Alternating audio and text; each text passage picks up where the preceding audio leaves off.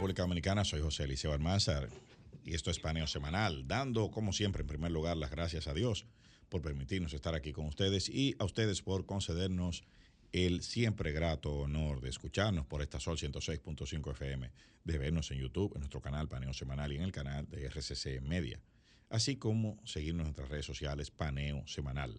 Saludando como cada sábado a mi compañero y hermano Luis José Polanco. Muy buenos días, Eliseo, y muy buenos días a todos nuestros queridos y amables teleoyentes que nos dispensan el favor de su audiencia, como todos los sábados, en este su programa Paneo Semanal. Bueno, arrancando de una vez con el paneo, porque hay muchas cosas. Hay, hay unos temas muy interesantes que queremos comentar sobre China, ¿verdad? Porque habíamos tenido varias semanas que no iniciábamos con China. Y lo hacemos a raíz de un anuncio que sale eh, hace algunos días de que China ha prohibido completamente la exportación de arcienuro galio. Arcienuro de galio es el galio, ¿verdad? Que es una materia prima, es uno de los metales eh, raros con lo que se construyen los chips y los componentes electrónicos de armamentos, de eh, aparatos electrónicos que utilizan eh, LED, que utilizan radiofrecuencia, que utilizan eh, todos los tipos de sensores que por lo general están contenidos dentro de, de esos aparatos militares que eh, se están utilizando mucho en estos días, en la guerra, a, a, propósito de la guerra. Y entonces China, que había anunciado hace algunos meses, en julio por ahí, que iba a restringir la exportación. Resulta que China es el productor de este preciado metal porque ha desarrollado las capacidades óptimas de explotación, de extracción de este material. Es decir, China ha logrado desarrollar un método de extracción barato y eficiente. No es que no se pueda extraer en otros países, otros países lo extraen y tienen, eh, tienen esa producción eh, de esos metales, pero China lo hace de manera más fácil, eficiente y barato. ¿verdad? Y entonces, en el panorama de business as usual, que es el panorama que existía antes de la guerra de Ucrania, antes de la polarización de, de las potencias mundiales, todo era una economía global donde si tú producías eso, a mí me convenía comprártelo a ti en lugar de desarrollar mis propias facilidades. Y China se mantuvo proveyendo de esos materiales que son fundamentales para la creación de esos componentes electrónicos. Y entonces China, hace algunos días dice, cero exportaciones, aludiendo o argumentando que se trata de una decisión de seguridad nacional. Seguridad nacional. Uh -huh. Bueno, ¿qué, ¿qué pasa con esto? y es que China está respondiendo a similares eh, decisiones de otros países. Hay que recordar que Estados Unidos, hace algunos meses también, decidió no exportar las maquinarias con las que se fabrican los semiconductores, los chips. Y ha, y ha decidido y esto. Recuerda el tema de Países Bajos. De la, de la exactamente. Países Bajos. Los Países Bajos son los que tienen las capacidades más modernas para la creación de esos semiconductores. Países Bajos es una empresa, es, un país europeo que tiene una de las empresas más avanzadas del mundo de construcción de semiconductores. Y Estados Unidos, como aliado de estos países, de Países Bajos, en Europa, combina a ese aliado a que no exporte. Y Países Bajos obedientemente prohíbe la exportación de estas maquinarias a China. De manera que China se ve imposibilitado, se ve limitada en la creación, en la, en la eh, manufactura de esos semicomponentes. ¿Qué es lo que está pasando? Eh, lo mismo sucede con, Corea del Sur y con Japón, ¿verdad? Que también tienen esas facilidades. Estados Unidos combina a esos países a que no exporten a China por un tema de seguridad nacional y así lo han hecho. Así lo han hecho. De manera que Estados Unidos hace algunos meses cercó las posibilidades de China de adquirir tanto las maquinarias para la fabricación de esos chips como los chips mismos, es decir, como los productos ya terminados. Eh, China se mantiene con una industria nacional capaz de producir esos semiconductores, pero de una generación, dos o tres generaciones atrás, de las más avanzadas. Eh, China produce los semiconductores que puede construir con sus maquinarias que ellos mismos ya eh, eh, han desarrollado. Estados Unidos hace algunos años prohibió la operación de teléfonos celulares Huawei y de equipos electrónicos Huawei.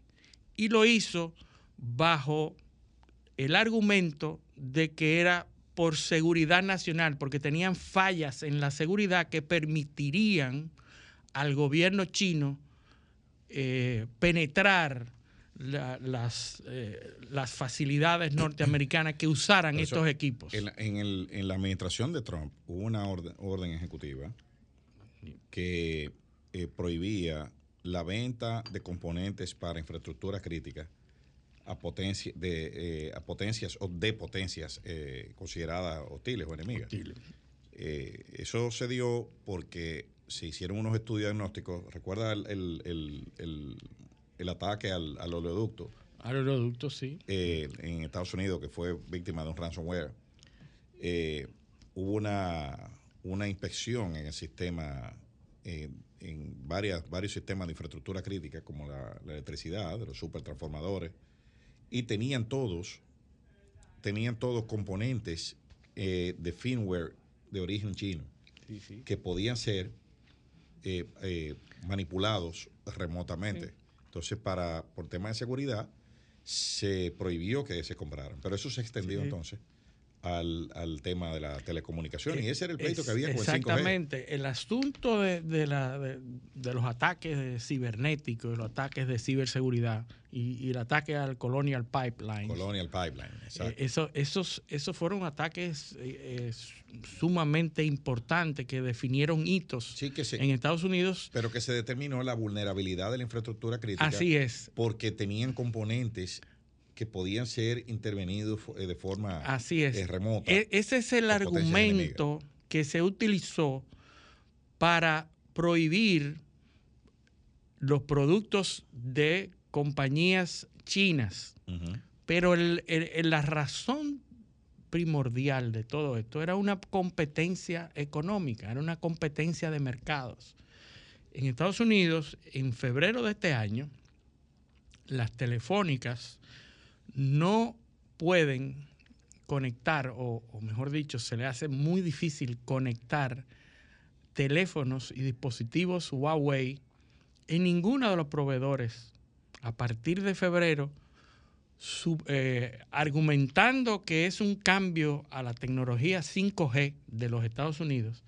En ese cambio 5G y argumentando que los teléfonos de manufactura china no están habilitados del todo para todas las funcionalidades, oye cómo lo, definen, como no están en capacidad de eh, aprovechar todas las funcionalidades y no están homologados, pues no van a poder operar ni en ATT, ni en Verizon, ni en T-Mobile, ninguna de esas operadoras.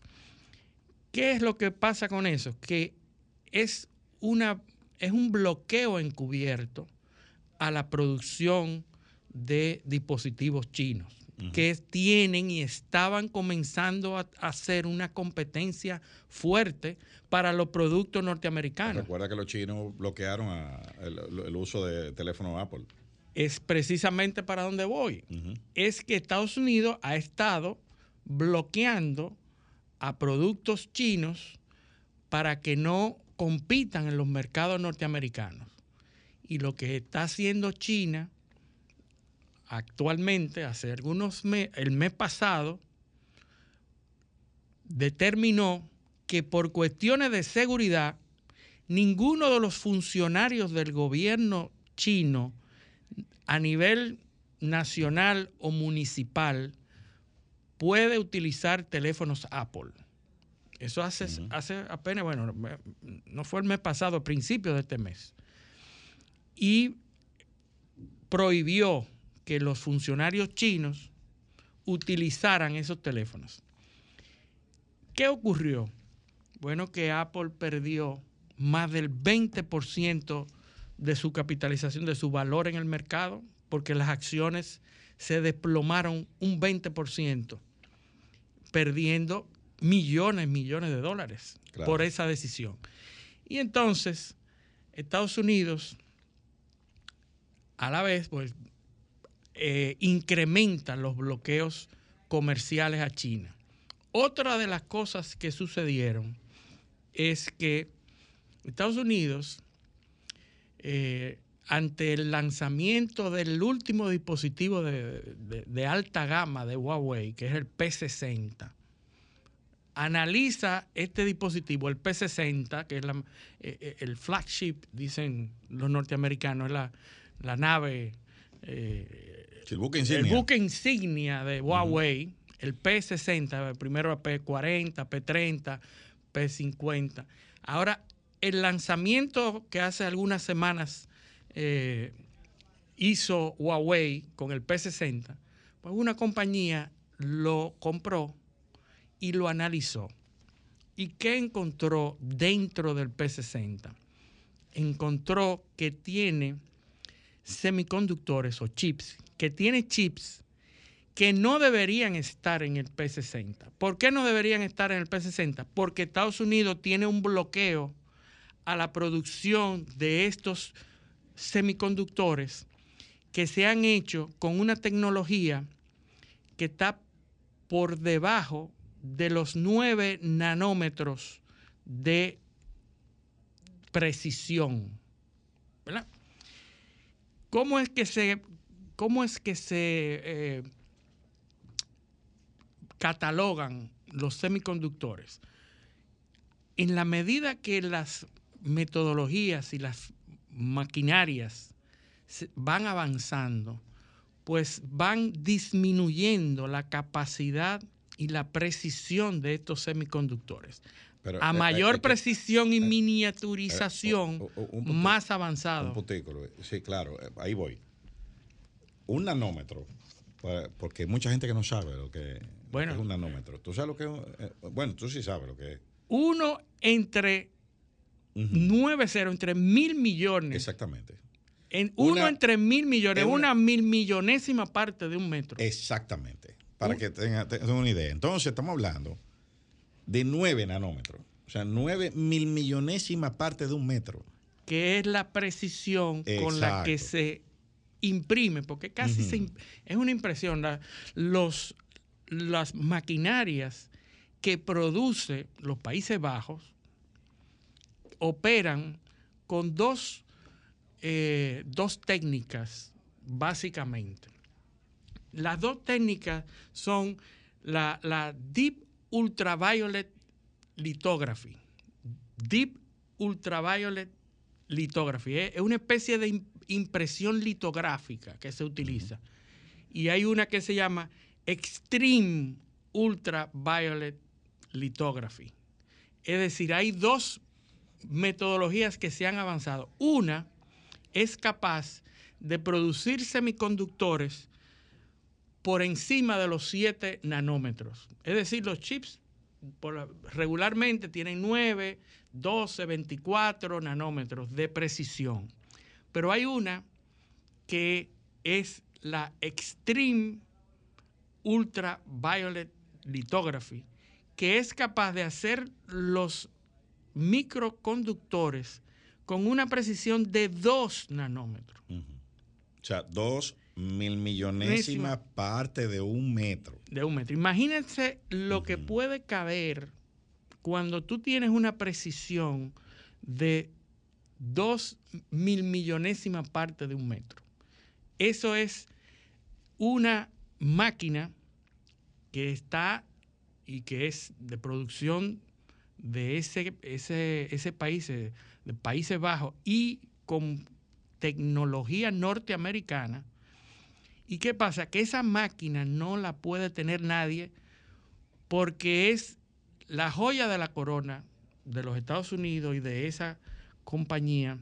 De Philips. De Philips, que, es de los Países Bajos, Philips, que lo hemos oído de nuestra niñez, a Philips que está localizada en los Países Bajos. La gente cree que nada más hacía televisores. No, no, no, no. Philips eh, se ha desarrollado a ese nivel que produce esos microconductores a ese nivel de precisión. Pero esa máquina no la pueden tener China.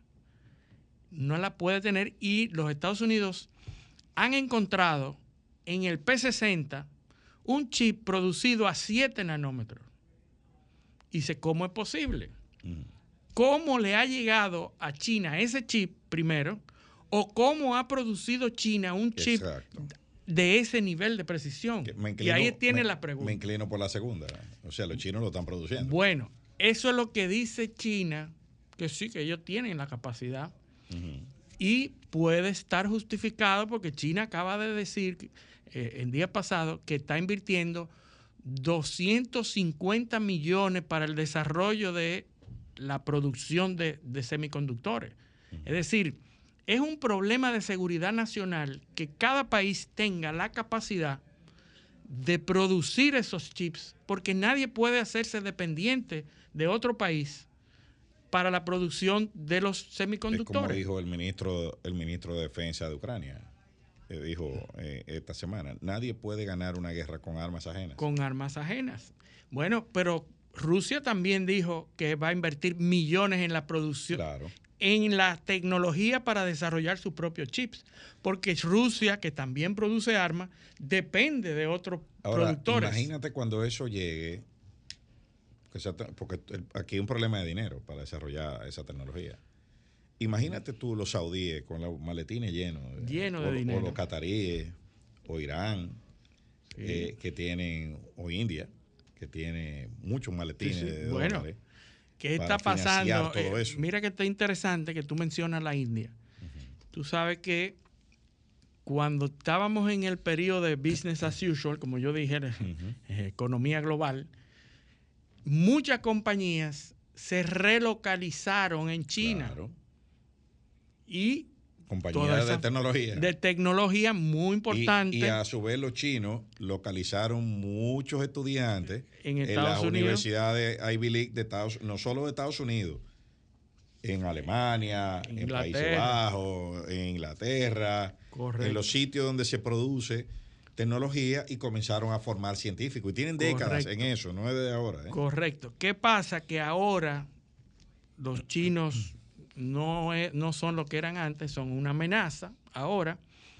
Y esas compañías que están en suelo chino, que tienen las tecnologías que le están prohibidas a los chinos, ahora hay problemas porque no es uno, ni dos, ni tres los empleados de compañías que han sido despedidos y acusados de espionaje. Claro, y, y profesores profesores de, universidades de Ivy League, como Harvard, por ejemplo, Que, eh, profesores que han colaborado en programas de investigación y desarrollo de, esa de, China. Y que si han sido acusados de pasar información. No, que han sido contratados con autorización de su universidad, después acusados. Y después acusados. Porque pasaron eh, eh, información supuestamente de programas que eran. Sí, sí, sí. es el, espionaje claro.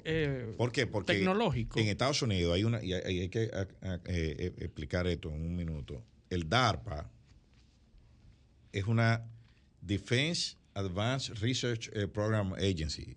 Sí, sí, DARPA.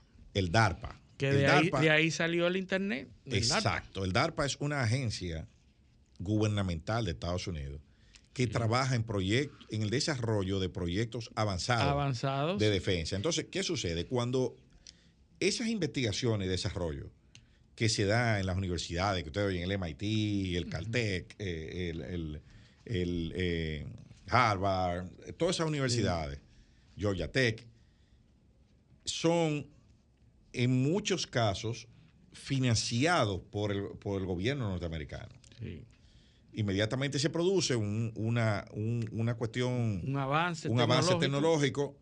Quien tiene la prioridad el gobierno. es el DARPA. El DARPA, sí. A través del gobierno y se lo compra. Le, lo, saca el, tema de... Recuerda que es un acto, el acto de guerra de los Estados Unidos, que es una, una, legislación que protege aquellos productos que le son de interés estratégico a los Estados Unidos e impide que se puedan exportar. Exactamente. Entonces, ¿qué sucede?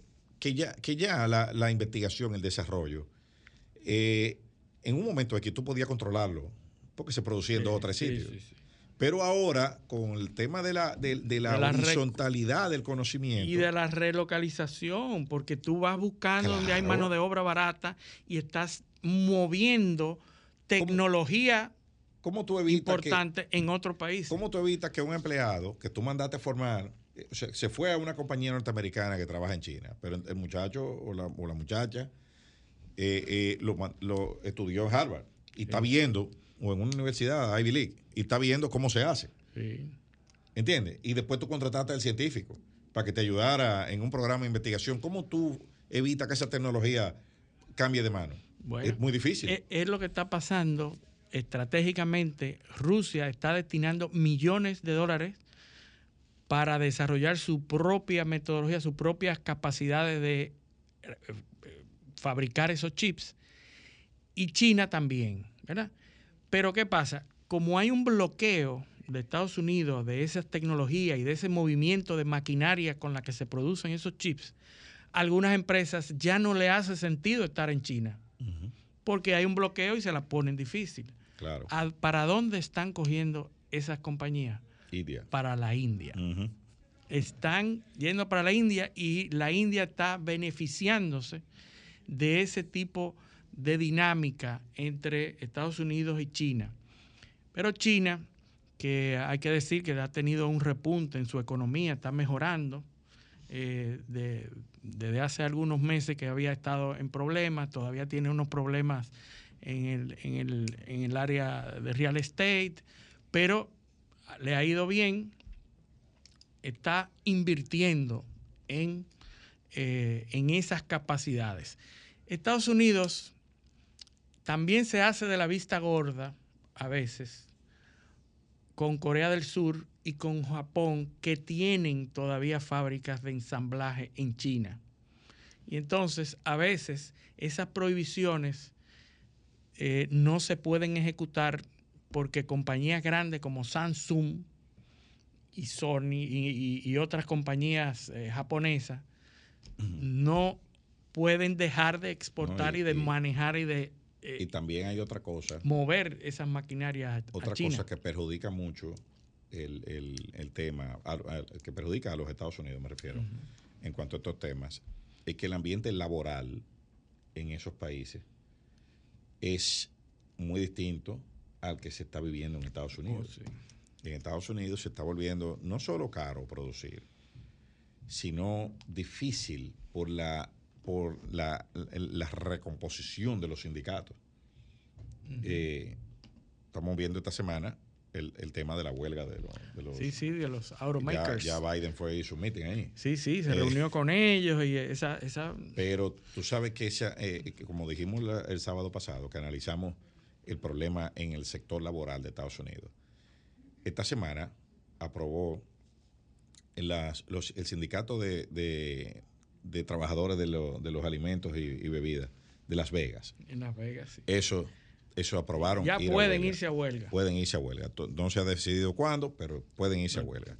También el, hay una huelga en el sector médico, el Kaiser, Kaiser Permanente, que es uno de los grupos médicos más grandes de Estados Unidos, tiene enfermeras, eh, doctores, esos también son eh, alrededor de 75 mil trabajadores que pudiesen también entrar en huelga. La de, la de los, guionistas, los guionistas ya resolvieron. Resolvieron, ya hubo, parece que un acuerdo. Van, a, entrar, van a entrar, pero los actores que eh, eh, eh, siguen. Y también ahora se han sumado los actores de la industria de videojuegos.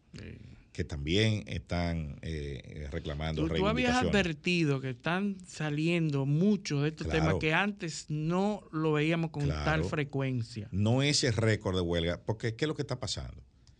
El, el tema de la inflación post-COVID que está, eh, la economía de Estados Unidos se está recuperando, pero la inflación no, no termina de, eh, de, ceder a unos niveles que la gente entienda que hay bienestar. Entonces, aquí la, la, todas esas huelgas tienen un sustrato económico, uno, mejores reivindicaciones, y dos, la, contra la precarización del trabajo. La gente quiere trabajar con contratos, quiere seguro médico, quiere una serie de protecciones que el modelo le había ido arrebatando y que se, se podía manejar porque había cierta estabilidad en los precios y capacidad de compra. Pero cuando tú le quitas eso a la gente y también le quitaste lo otro, ya es inmanejable y el sistema va a tener que ir haciendo concesiones para poder eh, traer eh, eh, gobernabilidad y paz social, porque si no se va a ser imposible producir cualquier cosa en Estados Unidos.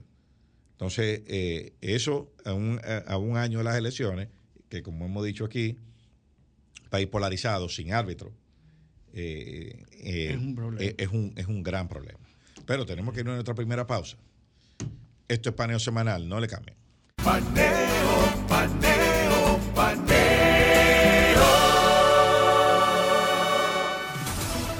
Sol 106.5, una estación del grupo RCC Miria. Hoy es un buen día para ahorrar energía. Utiliza equipos de alta eficiencia energética y desconéctalos si no lo estás utilizando. Apaga las luces en áreas desocupadas. Asegúrate que el aire acondicionado esté en los grados de eficiencia recomendados. Con estas pequeñas acciones marcas la diferencia. Comisión Nacional de Energía garantía del desarrollo sostenible. Tempranito cuando me levanto, el sol me alumbre en la mañana, me tomo mi café del campo, un cristal de cristal de caña es natural, de caña al 100%, la prefieren en la ciudad y en el campo también. Azúcar cristal de caña, naturalmente dominicana, disponible en supermercados y colmados en todo el país. Sol 106.5, la más interactiva Paneo, paneo, paneo.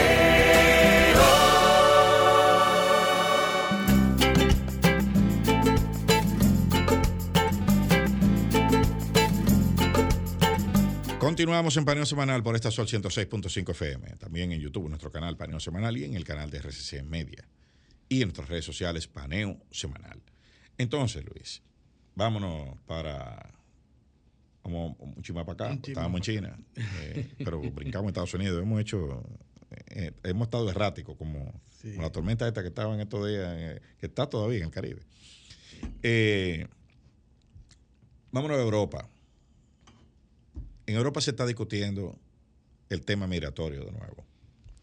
Sí, hay una cumbre de países del Mediterráneo que está teniendo lugar, en donde coinciden Italia y Francia que, se habían enfrentado. Vámonos a lo, a lo de lo macro primero, porque todo esto tiene que ver con la necesidad que hay en muchas partes del mundo de revisar los acuerdos que permiten la convivencia social. O sea, las cosas, todo lo que se pensó hace 30 o 40 años, hay que repensarlo de conformidad con las realidades actuales. ¿Y por qué digo esto? Porque lo que está trayendo el, tema, el problema en, la Unión Europea es el Pacto de Dublín. El Pacto de Dublín es un acuerdo que se firma en el, en el año 1990, que es el protocolo de manejo de los temas migratorios en la Unión Europea como los temas, y los, temas de asilo sobre todo. Entonces, hay una realidad muy distinta a la que había en, los años 90. Ese, ese acuerdo establece que hay estados que son estados receptores, frontera, y estados que son los segundos, que son, llegan, los inmigrantes llegan de segunda intención porque no tienen fronteras externas en la Unión Europea. Entonces, a todos, a todos hemos visto las imágenes en Lampedusa, en Italia. Terrible, hemos terrible. visto muchas imágenes en, en Ceuta, Melilla, en el sur de España. en el sur, sí. Y vemos, hemos visto la crisis que hay, con lo, eh, la, la diversa crisis que, que hay en, en- En el Mediterráneo. y eh, no, no, y en, en- Hungría, creo que. en Polonia. En Polonia, gracias, Polonia. Polonia. Entonces, ¿qué sucede? Según esta, según esa, e- ese, ese, ese instrumento multilateral, cuando las personas llegaban a los estados fronterizos y pedían asilo, ese estado era el que estaba en la obligación de procesar la solicitud de asilo. Y los estados interiores eh, eh, europeos podían voluntariamente acoger a, esa- a esas personas y tenerlas en su territorio en lo que la solicitud de asilo se procesaba. ¿Qué sucede? Que por el, por el- eh, eh, se ha desbordado la capacidad de los estados fronterizos, eh, específicamente Italia, que es que está liderando la discusión eh, sobre, sobre la, la aplicación de, este instrumento. Alemania, ¿qué pide Italia? Italia pide que haya, eh, que se declare un estado excepcional, que se acuse a las organizaciones que Que facilitan facilitan esto de instrumentalización, es el, el término el término que ellos utilizan. que ellos utilizan. Y como hay una, un, un problema de instrumentalización de la migración y de explotación humana y de todo, eh, quieren usar poderes especiales para no tener que procesarlos en, en- a todos en su estado. Se está haciendo inmanejable. ¿Qué sucede? Que paradójicamente, mira- pero mira lo- la gravedad de, de todo esto. Alemania tiene mil kilómetros de frontera. ¿Con quién? Con. eh, Alemania tiene frontera con la República. Checa y con, y con Hungría. Con- De donde están llegando eh, eh, refugiados. De, donde están llegando refugiados de, eh, de una forma eh, eh, descontrolada.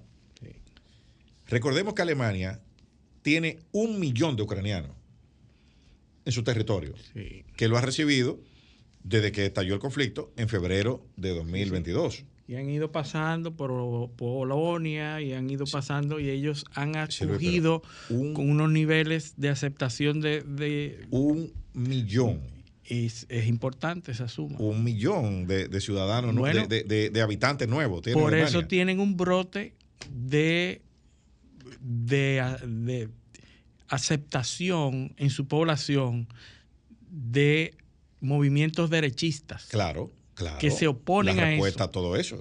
Sí. La Unión Europea ha procesado más de medio millón de solicitudes de asilo este, eh, en lo, eh, eh, este año. Y tiene cientos de miles esperando para entrar. Entonces, ¿qué es lo que se está negociando? Eh, o sea, ¿qué es lo que quieren los italianos? Los italianos quieren, obviamente, lo que dije antes, aplicar unos, unas medidas extraordinarias debido a la avalancha. De, eh, eh, quiere criminalizar a las organizaciones que, Sí, sí, que, están- facilitan que facilitan eso el paso, sí, la llegada. y está propugnando por crear un sistema de procesamiento rápido de la, de la solicitud de asilo. ¿Qué pasa? Que eso tiene que aprobarlo el Parlamento Europeo. Sí. Entonces, eh, eh, hay una, se está tratando de llegar a un acuerdo stand-by, un acuerdo puente, para empezar a aplicar medidas de emergencia Mientras el- en lo que eso se discute. discute. Porque, ¿qué sucede? Que eso tiene cinco o seis años discutiéndose. Sí, sí, eso y no han llegado a un, a un acuerdo porque hay intereses diversos. Claro. Obviamente Alemania no quiere, ni los países que, que, eh, que no son eh, países frontera, Frontera. no quieren apro- aprobar eso porque si se iguala, entonces, entonces todos van a tener la, la obligación de procesar las solicitudes. Sí, sí, con el mismo número de... O sea, yo solamente tengo que entrar a la Unión Europea por cualquier, por cualquier lugar y entonces ahí pido asilo. Sí, sí. No, y, y que la, la cuota de refugiados de- pudiera ser igualitaria para todos. Ha habido intentos desesperados, como, el, como lo que se hizo con Túnez recientemente, donde, donde se, eh, se le aprobaron mil millones de euros Y para que se queden en, ahí. en asistencia, ¿no? conectado con el FMI, Sí. sujeto a que el país tome control en la, en la, en la migración. Entonces, obviamente los vecinos están viendo eso y están eh, eh, tomando medidas para conseguir también el, el- el- porque ahí, ahí está Argelia, ahí están No, y ahí está Turquía, Libia, Turquía, que también recibe Turquía, fondos no, para mantener. Exactamente. Entonces, eso se está volviendo un tema que pudiese, pudiese no, está influyendo en la política interna de, de los países. Pero Eliseo, eso es tan fuerte. ¿Tú recuerdas la insultada que le dio Macron a los italianos? Sí, le dijo sí, que los italianos eran vomitivos. Vomitivos, sí. vomitivos por la forma en que querían manejar a los refugiados y a los inmigrantes. Claro. Opuesto completamente. Y la respuesta de Giorgia Meloni a Macron, que le dijo cínico, corruptos, le mencionó hasta sus lazos con Libia, que tú lo Claro, estuviste mencionando claro. anteriormente, Claro.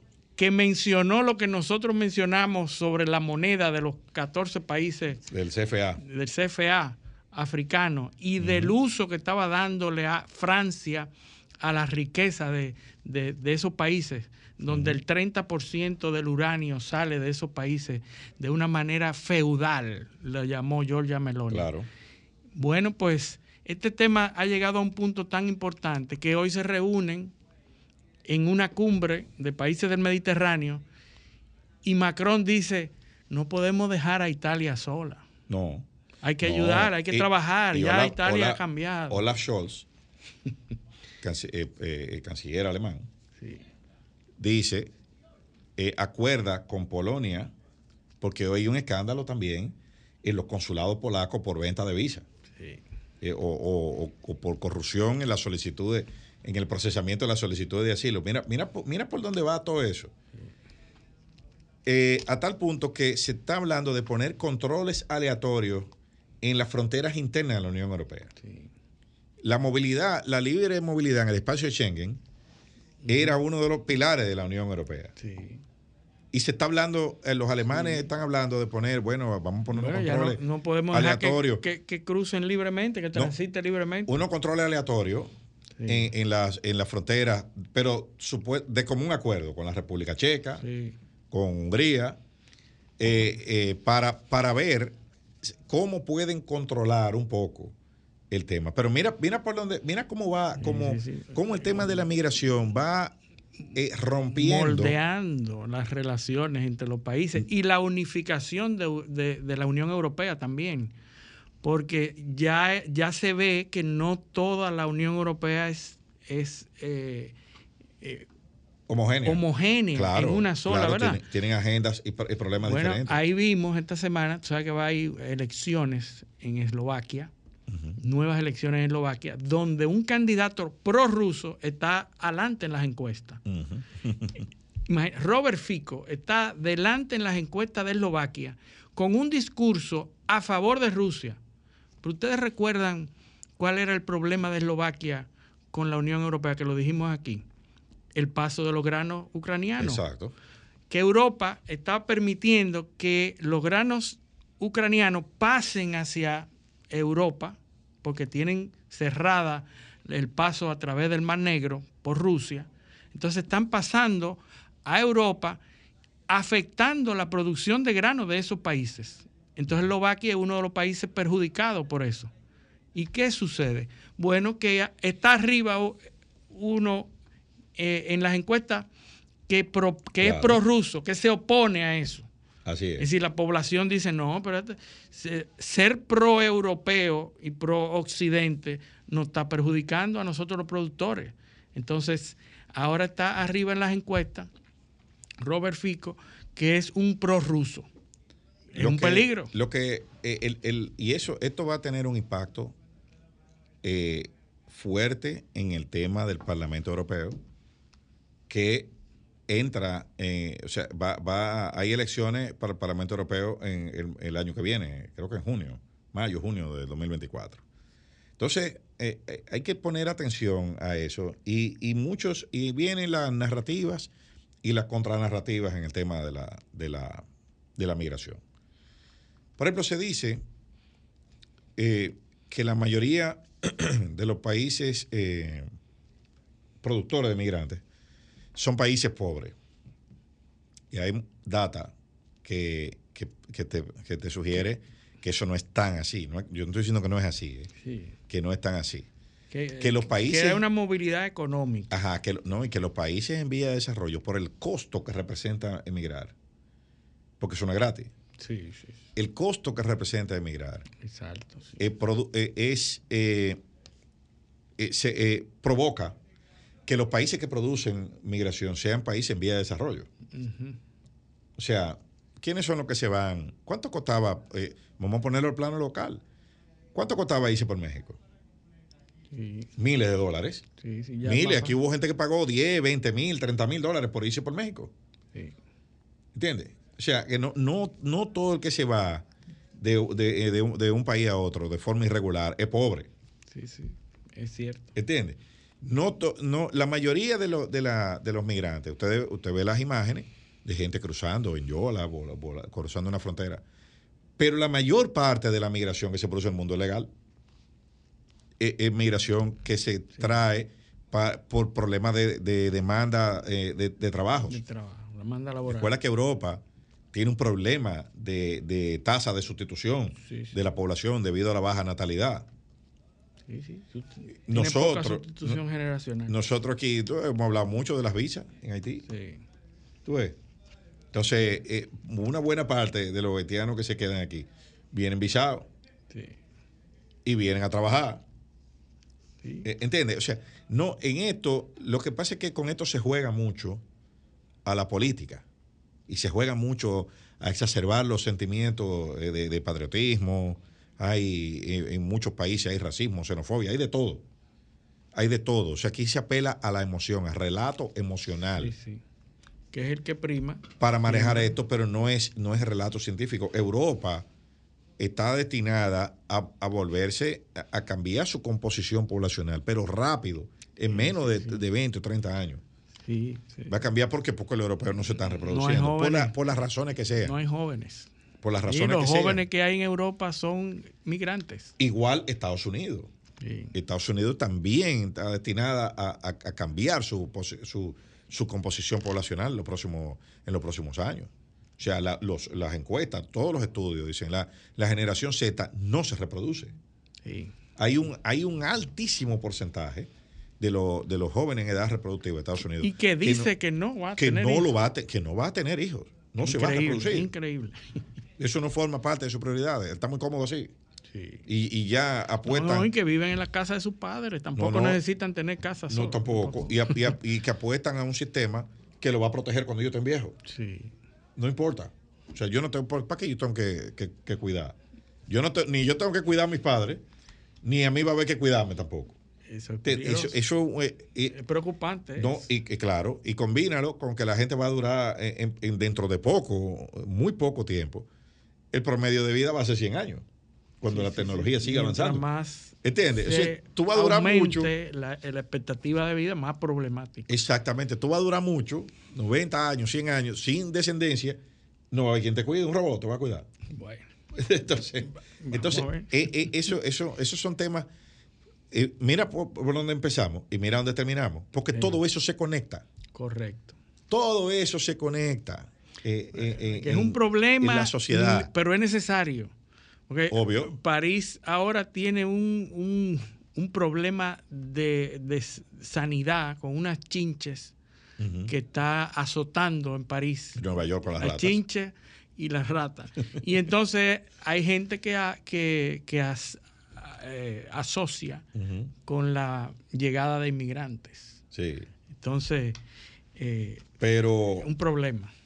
Y hay, y hay un hay un tema que no, no se puede quedar eh, que impacta en el, en el, plano local. Es el tema de Haití.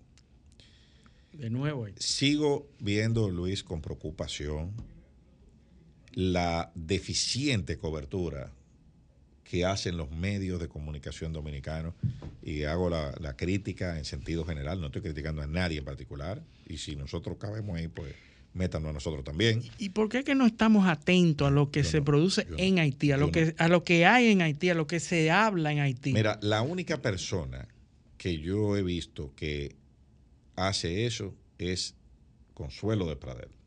Sí. Un saludo a Consuelo y a que su. deseamos pronta recuperación. Así es. Eh, es la única persona que yo veo que cita lo que están La escribiendo intelectualidad haitiana. y las posiciones de la prensa, los editoriales de los, peri- del- de los periódicos, Claro. del periódico. ¿Y qué escriben? ¿Qué es lo que, qué es lo que están leyendo? Eso, eso es una fuente invaluable de ¿Qué es lo que están información para nosotros, importante. Exacto, no solo lo que leen en Haití, sino los, las personas que tienen, los haitianos y los que tienen interés en Haití alrededor del mundo, que tienen internet, Sí, sí, que, que están leyendo. Y que están enviando cartas a los países. Por y a las supuesto, la diplomacia, cuál es el discurso que se maneja. Sí. Y yo no veo a nadie haciendo eso. ¿Tú sabes por qué? Bueno, número uno, y da, la da pena decirlo, eh, en inglés que está la cuestión, O en inglés o en francés. o en francés. Ya tú Y sabes. nosotros le tenemos pavor a eso. Ay, no, no, ya tú sabes. Y es que es sí, increíble que en las escuelas no se enseñe inglés y coreol. Exacto. Pero es francés. increíble. Está bien, Porque nos matan, lo- los, los nacionalistas nos matan si decimos que hay Ay, que... muchacho. Pero es un país muy importante para nosotros. Pero bueno, no, eh, vam- eh, primero el idioma. Vamos a suponer que si alguien curioso, inquieto, quiere leer, pero no Ok, lo está. Google Translate. Se lo puede hacer también. Pero es da demasiado brega. y lo otro es porque lo que dice ahí no nos gusta. ¿Entiendes? Entonces, entonces es como decía Pascal. Eh, eh, Pascal decía, Blaise Pascal decía, que raras veces la gente fija su creencia en prueba. Eh, o sea, llega a, a su creencia por las pruebas, llega por su preferencia. La preferencia era que... Eso es la que determina la creencia. sí, la dirección. Claro, entonces tú, eh, cuando, eh, cuando tú eh, eh, ves cosas que no van en línea con el relato que tú tienes montado, tú la, la La descartas. desecha. La sí. descartas, eh, porque no, eso no. Entonces, esta semana ahí se, produ- eh, ahí se produjeron varios, ahí salieron varios artículos que nosotros tenemos que, eh, que, que- Estar atentos. que estar atentos. Por ejemplo, salió un artículo hace como tres días. Lo pueden buscar, la novela está en internet. Buscar. novelista. Le Novelist. Hace como tres días salió un artículo donde mencionaban el impacto de las recaudaciones aduaneras de las cuatro aduanas del lado haitiano. Sí. ¿Qué representa las importaciones dominicanas en términos de recaudación? Aquí creemos que, que, que- que vamos a matar de hambre a Haití o que el gobierno va a venir corriendo a, a pedirnos que abran la frontera. ¿Entonces cuánto se representan? 3.5% del total de la recaudación aduanera de Haití. Casi nada. Entran por las cuatro aduanas dominicanas. Eso es nada. Sí, sí. ¿Ustedes saben cuánto, cuánto representa de las exportaciones dominicanas Haití? Exportaciones, para nosotros, ¿eh? Para ellos representa el 3.5% ujú. de, de, de recaudación y 20% de las, de las importaciones totales. Para nosotros, Haití representa bienes, valor de los bienes sin los servicios, que voy para allá también, 7.5% de las exportaciones dominicanas se van a Haití. Siete. Siete y pico. Sin los servicios. Principal servicio exportado de República Dominicana, ¿sabes cuál es? Remesa. Remesa. Los haitianos. A Haití se va el 53% de las remesas que salen de República Dominicana. El 53. 53 dólares de cada 100 que se mandan de aquí se van a Haití. Wow. ¿Entiendes? ¿Tú sabes cuánto paga? ¿Cuánto paga? Vayan a, a su remesadora favorita y digan que ustedes van a mandar 100 dólares para Haití. Pero ustedes van a encontrar a cobrar. Pero Te esa- cobran más del e- 10%. Esas instituciones financieras Bueno, se están haciendo. más, más del 10% cuesta mandarlo. Y por eso no se ha cerrado, ¿verdad que no? No, eso no está cerrado. Ah, bueno. Pero ¿y si lo cierran? Eh, ¿tú, tú estás entendiendo? O sea, esos son 600 millones de dólares, ponle 10%, 60 millones de dólares, que se quedan aquí porque son remesadoras criollas las que manejan eso. Sí. ¿Tú, tú estás entendiendo? Eso, ah, no, pero eso no, eso no puedes saber. Aquí estamos hablando de huevo y de pollo. sí. ¿Tú, tú- tú te fijas? Que afectan a la población, pero ya sabemos que la población no tiene ningún tipo de fuerza, no tiene ningún, No, no, porque ahí, ninguna decisión. ahí, primera plana de novelista hoy. Se hizo una, hay un movimiento para recolectar fondos en la población para construir el canal. Eso comenzó el 19 de septiembre. Se constituyó el comité, el comité gestor de nueve integrantes. Ya eso ha recaudado, en efectivo, ha recaudado unos 65 mil dólares. Tú dices, ah, no, pero eso no es nada, son cheles. Sí, de verdad, son cheles. Pero ha recaudado cemento, varilla, blog. O sea, la gente está yendo a donar. Yo doné un blog. Yo doné. Los haitianos que están en el exterior están mandando. se, ha, se ha convertido en un estandarte. Todos los artistas de la diáspora, Wyclef Young y varios otros más, están mandando. Esto- o sea, ¿tú entiendes qué es lo que pasa? Eh, han logrado una cohesión. Exacto. Y aquí están hablando de que eso lo van a parar. Eso no lo van a parar. no, no, pero. Eso no lo Ya, van a ya- parar. yo creo que ya saben que no. No, no, aquí hay gente que sí, que, que entiende que eso está dando resultados. No, pero yo he oído comentarios de que vayan y bombardeen con los Sí. tucanos. ¿Tú sabes quiénes son los nuevos héroes de, de- de- de Haití? Los representantes de, la de una especie de cuerpo de protección medioambiental Ah. que han puesto una trinchera, eh, porque los militares de aquí pusieron unas trincheras, allá pusieron trincheras con saco de arena. Sí. ¿Entiendes?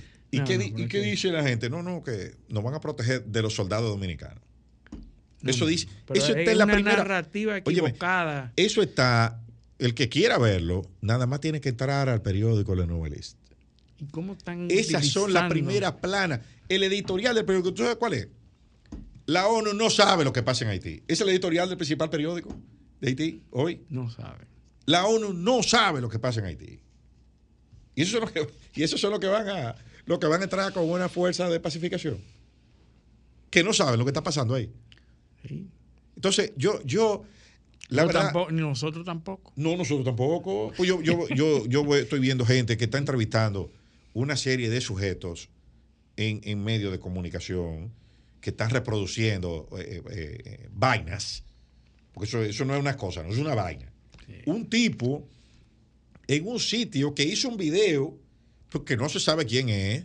No, se- no, no, no, no, no, no hay un tipo sin, sin- Nadie sabe quién es. Eh, eh, un video, y eso lo reproducen como una noticia. Sí.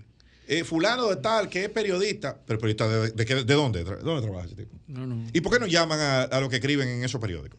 A los que que son producen, a los que producen editoriales. Claro. Que salen fuera de ahí. Entrevista a esa gente y pregúntale. No, no, que no le vamos a dar cobertura en los medios do- dominicanos a esa gente. porque no, quieren. No, no, no quieren, no quieren que haya información. O sea, yo, yo la verdad, y, y ese ha sido el gran problema. Esta semana Rosario Espinal, Espinal lo describió eh, eh, Magistralmente. Es un juego de niños. Sí, O sí, sea, tú no sí. sabes, tú no sabes, aquí no, nosotros no sabemos nada de Haití. Sí, es un juego de niños. Nosotros tenemos ocho años y los haitianos tienen cinco. Exactamente. Sí, sí, sí. Yo, yo pongo una cosa y yo cierro aquí. Sí. Y, y tú verás. No, y- no- no hay adultos en el, en y- el salón. y- y- no, y tú verás que cuando abran la frontera, que, va- que el gobierno dominicano está loco por abrir, están desesperados. a punto Lo que de- están es buscando cómo es que la van a abrir. Sí, sí. Que venga la, que venga la OEA, que venga. Es buscando a alguien que le saque la castaña del facilitar fuego. el discurso es lo que falta. Claro, no, no, es alguien que buscando, buscando una, un, un- el más mínimo resquicio para poder decir, sí, ahora la vamos a abrir porque ganamos. Porque no, no- ahora no se, puede, no se puede abrir porque la cerramos antes de tiempo. Y, y fijamos una posición radical. Entonces ahora hay que buscar un, un elemento que haga que yo cambie la, la posición que me lo pidió fulano. Que es- eso es lo que están buscando. Porque a quien está doliendo es a los Por dominicanos. supuesto. Y tú sabes lo que va a pasar después que la abran. La van a cerrar a los haitianos. Ay, La van a cerrar para el tráfico de mercancía. Bueno. Escribe lo que va a ser así. bueno. Escribe lo que va a ser así. Va- van a abrir, sí, ábrela para el tráfico de gente, pero la mercancía no pasa. Me cuesta el 3.5% de, la- de las recaudaciones. No me cuesta nada mantenerla cerrada. ¿Qué me importa? Cómete todo tu pollo sí- cómete todo tu huevo. Pero ellos sí saben que a los dominicanos sí. Claro, te- ellos saben que te están quebrando el aparato productivo, saben que hay muchísimas empresas que dependen de libre tránsito ahí. Tú, tú- yo te quiero chantajear, ciérramela tres meses ahora. ¿no? Y que no es tan fácil decir que ahora vamos a buscar eh, No, claro. destinatarios Digo, de esa mercancía. Vamos a vender los huevos en Cuba. Dijo- di- di- di- aquí hay gente que ha dicho eso. Sí, ¿Tú sí, sabes sí. lo que es eso? No, y en los las cubanos, islas. y los cubanos, los cubanos tienen cómo hacer una transferencia en un banco en dólares. ¿no? Y en una de las islas que tienen sistemas europeos de calidad. Claro, sí, no, vamos a venderlo en Martinica, en Guadalupe. Ah, pero tú no sabes que eso es parte de la Unión Europea. No, pero entonces vámonos a Antigua y Barbuda. ¿Y tú no sabes que eso es parte de Inglaterra? Bueno, vamos a San Croix y, a, y, a- y- la, otra, Nevis, la otra isla, Nevis. ¿cómo que llama la...? la- no, no, San Croix. Eh, eh, San Tomás y San Croix. Ah, no, pero eso es territorio norteamericano. Ahí hay que, ahí hay que pasar a prueba de la FDA. Dile a un productor de huevo de Guausí, de Moca, que la, eh, la, la norma de la Agencia Europea de Protección Fitosanitaria va a ser que un huevo de lo que él vende cueste 75 pesos. Y le toma 8 años ponerle en práctica. Díselo. Entonces, entonces no, aquí no. eh, eh, ah, no, que, que vamos a comprar todos los huevos, porque esas son, la- esas son las soluciones. ¿tú? Sí. ¿Y qué vamos a hacer con ellos? Pues se daña. Bueno, Tú tienes la capacidad de procesar 60 millones de huevos que se dañan en tres días.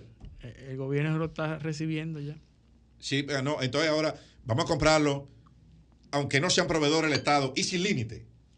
Tú sabes lo que, lo que la, la- la fuente, la llave abierta que es esa. Tú dale a un, a un- a un ministro, compra todo lo que tú quieras, sin, sin a, a gente que no son proveedores, sin control ninguno y sin límite. No, no, no. no. Pero ven acá. Increíble. Vámonos a la pausa. Esto es paneo semanal, no le cambien. Y en nuestras redes sociales, paneo semanal. Bueno, estamos ya con nuestro invitado aquí. Tenemos nuestro invitado Gilberto Gio, que es abogado muy prestigioso, tiene especialidades en, en- derecho médico, ¿verdad?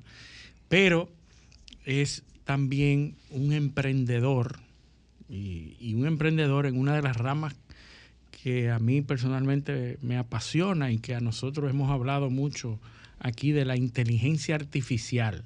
Entonces, ¿qué hace un abogado eh, con un emprendimiento de inteligencia artificial? Bueno, ahí tenemos el producto de ese emprendedurismo que es GPT Legal, Así es. una inteligencia artificial eh, entrenada con el derecho dominicano. Muy buenos días, Gilberto, y bienvenido a nuestro programa Paneo Semanal. Muchas gracias, honrado aquí de estar entre amigos. Y es una buena pregunta para uno empezar. ¿Cómo, qué pasa cuando el resultado final es que un abogado entrenó un AI? ¿Cómo fue que se Eh, llegó aquí? ¿Cómo llegó Bueno, a eso-? ¿Cómo llegaste tú a eso? Tú- Desde tú abogado tú- con Usted especialidades. está haciendo la misma pregunta que yo te iba a hacer. Sí, no, es que es una pregunta que a cualquiera le tiene que surgir la curiosidad. Mira lo que pasa. Eh, nosotros, y, y así me imagino que, que le pasará a muchos abogados, el tema de la productividad y el manejo del tiempo son constantes desafíos y es la materia prima con la que uno trabaja. Eh, el tiempo que se le dedican a los casos es realmente el factor limitante para la productividad de un abogado, siendo que el tiempo unipersonal de un abogado está limitado por las horas del día. 24 horas máximo. Y, y hay que sacarle 5 o 6 de, de sueño, ¿verdad? Porque Eh. si no, no produce. 13 años, 14 años de litigación constante me hicieron entender las muy críticas variables que hacen que un proceso judicial pueda ser bien administrado. Cuando la tecnología de la inteligencia artificial, que no es tan reciente como la gente se imagina, comenzó a ser eh, accesible a nivel de consumo, estamos hablando del 2013, 2014, cuando herramientas muy eh, primigenias como Retweet y, eh, y otra que hasta el nombre ya uno no lo recuerda, te permitían generar párrafos de texto. Y uno decía, wow, eso es una tecnología que si se desarrollara podría ser interesante. El año 2012, do- no, 2013, yo traté de hacer una aplicación, con el boom de las aplicaciones de celulares, Sí, sí, sí. contraté Las- las programadores. famosas apps. Sí. Y aquí todo en República Dominicana, todos lo quieren resolver con una app. Sí, claro. No, no, hazte una app para eso. Y, y hay gente Están que... 10 años atrasados. Sí, completamente. Oye, entonces yo traté de hacer una cosa que se llamaba SOS Legal. SOS Legal iba a ser una aplicación tipo base de datos de consulta donde la gente podía consultar sus preguntas siendo él mismo el que se servía de la búsqueda en un, en un índice y buscaba. Sí, había otros, otros, otras iniciativas. Yo creo que el profesor Pellerano tenía también, una- Pellerano tenía sí, sí, sí. Entonces, que, bueno, para hacer el, el, el- el- la- el cuento largo corto, eso no funcionó. Se gastó un dinero, eh, se redactaron miles de preguntas, abogados yo tenía en la oficina. El caso es que la implementación de que la pregunta tu- estuviese preempaquetada no permitía un- una experiencia de usuario eh, suficientemente eh, eh, involucrativa, engaging, como para que alguien dijera, esto hay que pagar por esto. Sí. Bueno, nada, eh, eh, GPT-3, llegamos al 2023, sale en enero la- la- el acceso público y la gente se percata de que la tecnología ha dado un salto que nadie se esperaba. Entonces, yo retomo el proyecto de adecuar a un proceso automatizado la respuesta de consultas legales por mi propio por mi propia necesidad profesional. Entonces, GPT legal yo la creé para resolverme a mí un problema. Y era cómo yo Que podía. así es como se inventan las cosas. eh, La mayoría de Sí, las sí, cosas. con una necesidad Un problema que lleva a una identificas y- y- solución. Y, tratar de buscar una solución. Y entonces yo me embarqué en aprender cómo, in- cómo hacer el proceso de fine tune un LLM. Entonces, ahora vamos a hablar un poquito más técnico. Un LLM es el- Large la especie de la cual GPT, ChatGPT es un espécimen. La gente dice, ok, eh, ChatGPT no es la única inteligencia artificial. Vamos a empezar por ahí. Hay muchísimos modelos por ahí.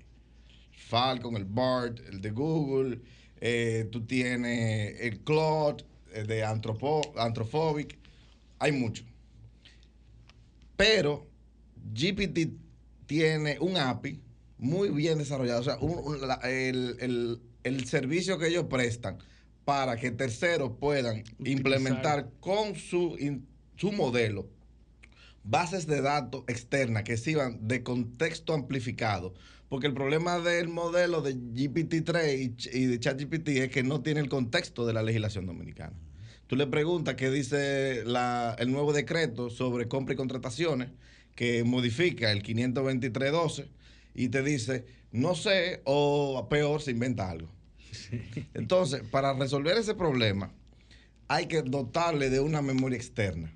Y esa memoria externa, crearla y hacerlo interactuar con el modelo, es lo que se conoce como fine tune o puesta a Pre- punto Preentrenamiento. o el entrenamiento. Pre- Y fue un proceso, una curva de aprendizaje. Estamos hablando de meses. Y hoy tenemos un... Y la gente lo ha probado, no sé si ustedes lo han probado. Sí, sí, lo hemos probado y muy bueno, o sea, muy, muy bastante realístico. Era, produce un documento muy parecido al que un abogado pudiera producir. Y te aviso, la producción de documentos es una de sus facetas eh, más superficiales. Más Es pri- Más primaria. Sí. cuatro, eh, en octubre, en agosto, yo la puse por primera vez a prueba del público. Y en ese momento la aprobaron como 400 veces. O sea, 400 prompts llegaron al sistema y fueron... Eso fue en agosto. En septiembre fueron 4.500 personas que interactuaron. Estamos hablando de un aumento de 500 a 4.500. Eh, Pero los yo- números no me son muy... Tú te, tú te eh, estás eh, adelantando un poquito, pero yo no quisiera llegar a, la, a esa parte final sin antes saber de dónde sale esa, ese conocimiento que tú tienes para interactuar con un API de, de una solución como esta. O sea, eh, Bueno, ese-. ¿de dónde viene ese entrenamiento? ¿Cómo tú sabes que es por ahí la cosa? En la vida se tienen hobby. Sí, Pues no todo en la vida es la profesión. sí. Y aunque yo sea abogado, yo me interesa la programación, me interesan las finanzas, me interesa la tecnología. Y con GPT-3 y GPT-4, realmente, uno tiene un asistente tan poderoso que hacer los pasos para tú implementar una solución tecnológica hoy son cuestión de, de intencionalidad. Porque, por ejemplo, para el desarrollo de la base de datos y la vectorización de los PDF de las miles de leyes, GPT-4 me hizo el código de Python. Ok. O sea, O sea, yo tú, trabajo- tú o sea, mi utilizaste. es GPT-4. Yo tú no tengo que tú usaste con hindú. GPT-4 para crear el código para vectorizar los documentos. En parte. En Uno, de los, parte. uno de los varios pasos de, de preprocesamiento. y- y hay que decir que la vectorización de un documento es pasar de una imagen, un documento que está en imagen, y pasarlo a texto. Pero bueno, Eh, pero, eh, eh, va- va- no. para que, para que la gente, para que la gente, eh, eh, eh, para que puedan seguir, Sí. Hay que decir algo, eh, un par de cosas. El trabajo del abogado es en una, una buena parte un trabajo mecánico. Sí. O sea, eh, el- después que tú desarrollas, por ejemplo, una demanda en cobro de peso, para, ponerlo, eh, después que usted hizo la primera, ya prácticamente todas se montan, porque la escribiste tú mismo, en muchos casos. Y tú lo que haces es cambiar. Eh, cambia lo- lo- las Los partes, escenarios, las cambia variables. Algunos fundamentos, pero los textos son los mismos. Entonces, tú vas, eh, ese, ahí, Reciclando ahí el estábamos, ahí estábamos en el, texto. co- en el copy-paste. Tú, tú copiabas una. y Por eso tuve muchísimos actos, algo así, con nombre. Eh, Oye, ¿qué es esto? Tú Se le- se le Se escapó. le fue. Se le fue. No, Se no le lo- escapó. no. ¿Entiendes? Entonces, e- este- el paso previo a esto es el copy-paste para que la gente entienda. Sí, porque sí, si sí, no- sí, qué- qué si- bueno que si- tú lo digas. Si no, no, no vamos a perder. Eh, así son las demandas laborales por prestaciones. Son cuestiones mecánicas. Que tú la haces de la misma forma. Yo tengo lo, lo- lo- lo- prácticamente son templates que yo tengo. Imagínate, tengo 30 años en esto. Y, eh, eh, eh, ya, y, y se va almacenando y tú vas viendo. Eso es para producción de documentos. Él está hablando del Claro. contexto. Claro, eh, ahí, la- ahí era que iba. Esa es una parte y por eso Sí. él, él dice que es una parte primaria y es cierto. La parte donde uno más, más tiempo invierte es investigando. Claro. eh, buscando las leyes. Déjame ver si hay un decreto. Y ahí es donde esto, do- donde esto tiene eh, la, la- Sí. la- la mayor utilidad, porque tú, tú puedes estar fajado eh, haciendo un escrito, pero se te fue, se te olvidó que había una ley de 1944 que, que tenía, eh, O en muchos casos, que no una, está derogada completamente. una normativa de un órgano supervisor que a veces. Una- o una, re- un- una circular O de la un- superintendencia de banco. Es una resolución de una sala capitular de, la- de ese ayuntamiento de ahí. Que, ¿Entiendes? Entonces, eh, ahí es donde esto viene a- a Sí, la realidad es que hay varias dimensiones interesantes que abordar sobre el problema. Desde cómo esto es una herramienta transformativa de la profesión de abogado y por qué es relevante para el abogado y el usuario. En el sentido de que es un asistente poderosísimo para un abogado hacer su trabajo. El abogado les dice, redáctame un modelo de asamblea constitutiva entre fulano, fulano, fulano y fulano. Y el sistema instantáneamente te produce el primer borrador. Y a partir de ese borrador, tú pasaste de tener que dedicarle cinco horas a un caso a dedicarle. Y esas cinco horas divididas, esas cinco horas divididas en dos horas y media de redacción de un borrador y dos horas y media de estudio y atención al caso a 30 minutos, a, a 15, a 5 minutos para la redacción del borrador. Y después lo demás en el fondo. Y después el tiempo para tú ponerle atención a tu caso. Porque lo que la gente tiene que entender es que el abogado va a tener más tiempo para hacer lo que importa, que es aplicar la el, lógica de, claro, de- la del solución caso. del problema.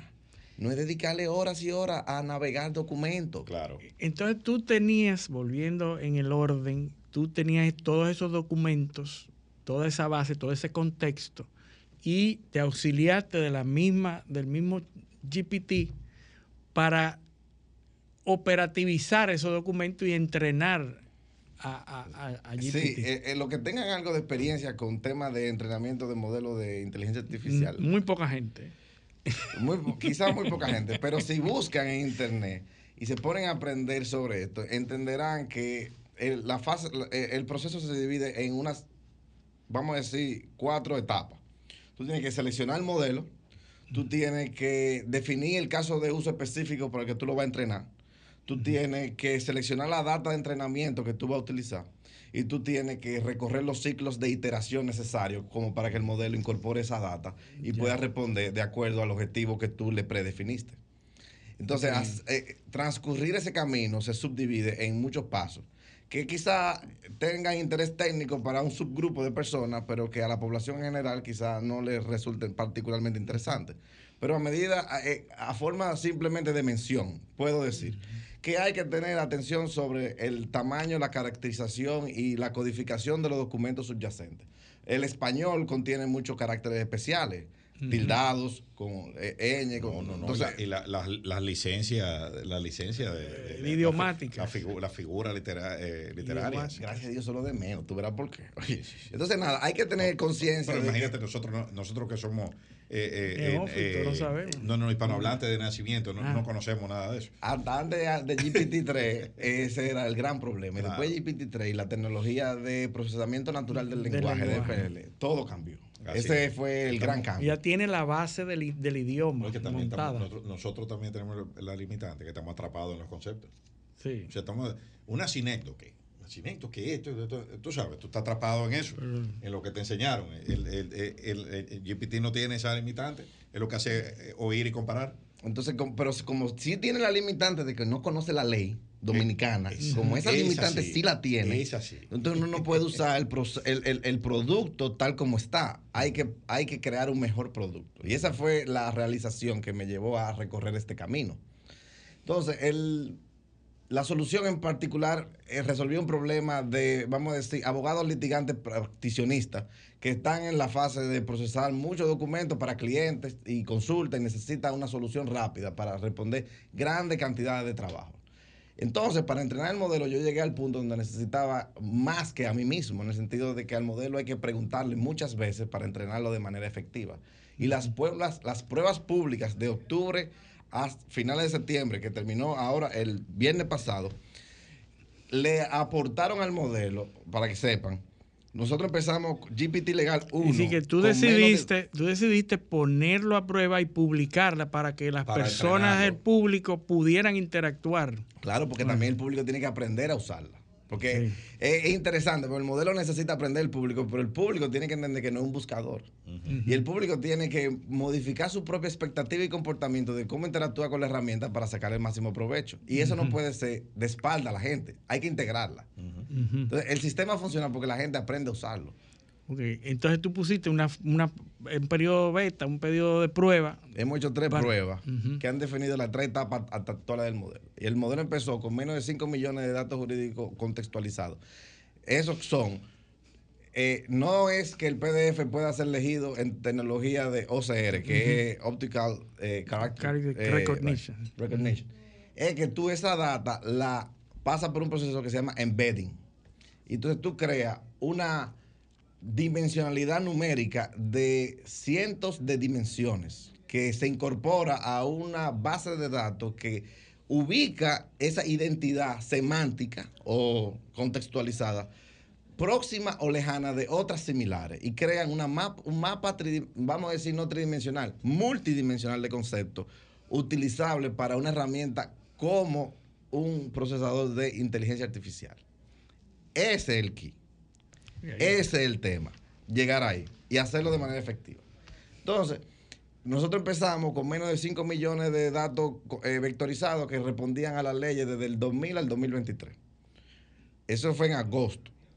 En septiembre, al cierre de ayer, yo dije 5 millones, ¿verdad? Vamos por 278 millones de datos O vectorizados. sea, en 60 días. En 60 días, nosotros hemos tenido un crecimiento de 5 a 278 millones de datos. Wow. ¿Qué quiere decir esto? Que el modelo ahora contiene doctrina jurisprudencial abundante. No necesariamente se sabe la jurisprudencia en el sentido que te puede decir cuál es la sentencia que dice qué cosa, porque la limitación del modelo es una- un tema que hay que abordar. Los modelos son muy malos en recordar números. Son horribles en tú decirle qué dice el artículo 1315. Te dice, ah, yo no sé, pero si tú le dices, ¿cuál es el artículo que habla sobre la carga de la prueba? Ah, el 1315.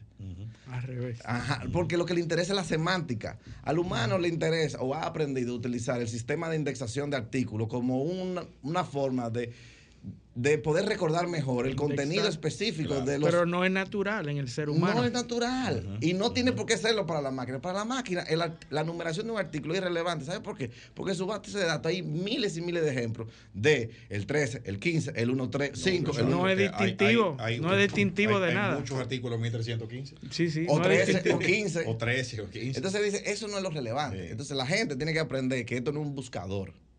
La entonces yo tengo una, una encuesta y sé ya por eh, la data que tengo que la experiencia aportada a usuarios que tienen un bajo nivel de entendimiento de la herramienta produce siempre malos interacciones. La gente se queja de, ah, no, el modelo no sirve. No sirve. Usted no ha aprendido a usarlo, hermano. Sí. Usted tiene que hacer uso, y eso yo se lo dejo a los usuarios, la mejor consejo. Déme un solo consejo que me cambie mi experiencia. Use lenguaje descriptivo.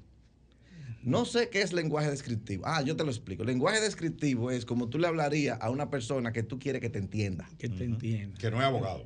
Que te entienda. Sí, sí, que sí. te entienda, sí. Sí, sí, que no es abogado.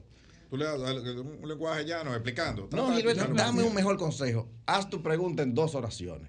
No, no haga una pregunta de tres palabras. ¿Qué? Eh, homicidio involuntario. Ah, te va a dar una descripción de lo que la ley dice y de lo que la... Ahora, si mi primo se defendiéndose empuja a una persona, esa persona se cae y la persona muere, ¿es eso homicidio involuntario? Ah, ahora sí, el modelo te va a dar un análisis pormenorizado, contextualizado de la relación entre la causalidad, el desenlace, cómo puede haber o no un principio de Sí, defensa porque el material. modelo- El modelo lo que está tratando de replicar la respuesta humana. O sea, cuando un, un cliente viene donde, donde, donde, donde un abogado o cualquier persona no te dice homicidio involuntario, No. te dice eso. Tú interactúas Dice, con una un primo, persona. un primo mío eh, eh, un pleito, eh. Entonces ahí tú le dices, ah, Pero eso es homicidio involuntario. eso es lo que se- cual. ¿Entiendes? Eso es, es así. Eso es lo que se llama natural language. Eso es Por eso, lenguaje por eso, natural. es, es lo, es lo- es lo que él, eso es lo que él está explicando. A ti no te dicen tal cosa. Eh, no, no. ese tocas la es puerta y, el el, mejor consejo. y el abogado te abre y tú le dices, "Inmu- homicidio Sí, involuntario. buenas tardes, homicidio involuntario. no váyase No, de aquí, usted está loco. no, es- no es así. eh, sí. Qué interesante. Ahora, lo, inter- lo, lo- lo que a mí me llama mucho la atención es cómo transformar toda esa data que tú tienes y traducirla a conceptos, traducirla a input para el entrenamiento eso. Eh, eh, eh, dentro de la dimensión técnica del problema, eso es muy interesante. Y es interesante porque es lo que le permite a un usuario normal que no es abogado hacerle preguntas en, len- en lenguaje sencillo y recibir respuestas útiles. Por eso la gente se sorprende y cuando le dice, hazme un contrato de alquiler entre José y María, le da un excelente contrato de alquiler entre José y María. Y si le dice dónde está el inmueble, cuáles son las dimensiones, cuál es el precio, cuáles son las incluye. condiciones, se lo va a dar. Entonces la respuesta, ¿cómo hace eso? Es a la pregunta técnica. Un esfuerzo enfocado en hacerlo bien desde el principio. En que la base de datos refleje compartimentizada, pero de los tamaños adecuados, el labeling, el tagueo, el- la identificabilidad para el sistema de qué es qué. Y ese es el, la única protección que existe contra la replicación de un modelo como este. Alguien me pregunta, Gilberto, ¿y eso se puede descargar y copiártelo? Yo digo, yo me río, yo digo, adelante, dale. hágalo. Eh, o si yo hago y cojo todas las leyes y las subo a otro modelo como el de Google Bard o, o Microsoft, me va a dar lo mismo. Y yo, hazlo, adelante. Sí. Porque primero vas a aprender útiles conceptos que te van a ayudar a lograrlo en el futuro, pero con esa sola acción no lo vas a lograr. Es necesario aplicar un constante proceso de weights, de, de- de- de pesos y contrapesos que se logra con la interacción humana, las preguntas y un equipo de expertos en la materia atrás tratando de mover el timón hacia el lado correcto el cuando lado se está desviando mucho. Sí. Entonces, eh, eh, aunque estoy hablando en parábola, lo hago para que las dos grandes grupos de personas que quizás me están oyendo ahora mismo me puedan seguir el hilo. Los que son usuarios que apenas se enteraron de que existe una inteligencia artificial dominicana capaz de resolver casos jurídicos complejos. Una cosa que parece de ciencia ficción. Sí, sí. Y los tecnólogos que se hacen la pregunta, ¿cómo yo puedo replicar esto para eh, mi propio sector de negocio? Porque déjeme decirle algo, lo que yo he aprendido con esto es que nosotros podemos ahora mismo crear, por ejemplo, a cualquier compañía una inteligencia artificial con su data. Con la data de la compañía. Si mañana me dice a mí el Ministerio de, de Economía, yo quiero algo que se parezca a eso, pero que tenga que ver conmigo, yo- vamos arriba. Si yo necesito un, asistente contable, yo puedo crearlo. Ah, pero necesitamos que sea una persona que conozca toda la partida de ingeniería, de todos los reglamentos de construcción, de obra pública, que te pueda ayudar para la obtención de permisos de construcción. Lo podemos hacer. Porque esto se aprende una vez. Es como dice la gente de OpenAI. ¿Tú sabes cuántas veces se va a crear la AGI, la inteligencia, la inteligencia artificial general? Que es, se Sí, sí, la que general, que es la, la última, el último stage. Se el va a crear una sola vez. Y ya. Porque Y a después que te partir de crea eso, Ya. no se necesita más nada. Bueno, Ella Sam lo- Altman acá- dijo la semana pasada que está creando una compañía donde todos los empleados van a hacer inteligencia artificial. Eh, Imagínate tú que tú crees una compañía y le pones perfil, este va a ser el contable. Entonces tú entrenas una inteligencia artificial para hacer contabilidad. Y este va a ser recursos humanos. Bueno, eh, tú vas a hacer una inteligencia artificial No, que va a no, no, recursos humanos. haber recursos humanos. Imagínense ustedes, se acaba de producir una, una compañía así, que está creando software a un dólar el software. O sea, con, con ese nivel de, de eficiencia económica, es que esa compañía, donde tú tienes muchos programadores y cada uno de esos programadores es una inteligencia artificial o un modelo de inteligencia artificial, y está produciendo software y creando software, y lo está sacando cada producto a, a- a un costo de un dólar. Imagínense Ya- ustedes. Ya los humanos no son un recurso. Bueno, Ya van a ser cada vez No, no, menos. los, departa- los departamentos de las empresas ya no se llaman recursos humanos, se llama gestión humana. Gestión de no capital, gestión, capital Ayer yo- humano. Ayer le estaba dando un entrenamiento, una conferencia a los colegas de Ulises Cabrera. Son, eh, son abogados eh, y le estaba hablando de la inteligencia artificial. Y la pregunta era si la inteligencia artificial iba a reemplazar a los abogados. Y, la, re- y yo le dije contundentemente que yo no creo que la inteligencia artificial reemplace a nadie. Yo lo que creo es que las personas con inteligencia artificial Van a ser más van a reemplazar a los que no saben usar inteligencia Exacto. artificial. Eso es correcto. Eso es, eso es Eh, así. Eso es así. Inter- o le va a interesante. reducir, le va a reducir el radio de acción a que, o sea, el, el campo de acción de una persona que no use inteligencia artificial va a ser mucho más reducido cada vez. Eh, y o- obviamente tiene que cambiar la, la dimensión del ejercicio. Ya tú no vas a tener que buscar un abogado para que te haga un contrato de alquiler. Sí, Eh, va a tener- entiende. tú lo vas a necesitar para otra función dentro de Para ese otra proceso. cosa, Que- exacto. Que, es No que para te lo revise. Es que, exacto. Porque el modelo se equivoca. Sí, Atención, pueblo dominicano, la Ajá. tecnología no es perfecta. Margen de error. Sí, sí, sí. Le voy a hablar eh, al público de lo- eh, cómo se equivoca GPT legal. Y cuando se equivoca, cómo lo hace. Usualmente, por ejemplo, si tú le preguntas al modelo de nosotros un análisis complejo sobre una situación legal, la idea semántica y, y las conclusiones, 99.9% son perfectamente correctas, consistentes con el sistema jurídico dominicano. A veces, cuando menciona artículos, o sea, cuando se refiere a la numeración que ella cree que el artículo posee, se equivoca. Y a veces te dice que el artículo al que el homicidio involuntario se refiere es X, Y, Z, eh, eh, el 1, 2, 3, el, el 33, 99, el que sea. Entonces, no es así. Ella se equivoca en el número, no en el contenido. En el contenido. ¿Qué hace el usuario? El usuario lo que tiene que hacer es hacerse de cuenta que esa, esa serie numérica significa indeterminado, verificar la ley, cuál es la- el número real que le, a, que le va a ese artículo cuando se equivoca, que ya se equivoca menos en eso, y cambiárselo. Mire, y usted dirá, pero eso parece un trabajo como sencillo, pero la gente es baja. Vamos, vamos, vamos a poner un puntico ahí porque tenemos que irnos a, a- a una pausa. Vámonos a la pausa. Esto es paneo semanal, no lo cambien. Continuamos en paneo semanal por esta Sol 106.5 FM. También en YouTube, en nuestro canal Paneo Semanal, en el canal de RCC Media. Y en nuestras redes sociales, Paneo Semanal. Entonces, Bueno, estábamos anteriormente, para que no se vaya la idea de que eh, Gilberto tiene la capacidad y ha desarrollado las capacidades para que cualquier institución o cualquier sector productivo del país pueda tener un modelo preentrenado especialista en los temas de ese, de ese sector eh, o esa institución o esa, eh, esa, esa, área, esa área de conocimiento, ¿verdad? Entonces, ¿cómo puede una inteligencia artificial ayudar en una empresa? Por ejemplo, en una empresa o en un sector o en el gobierno, eh, en, un ministerio.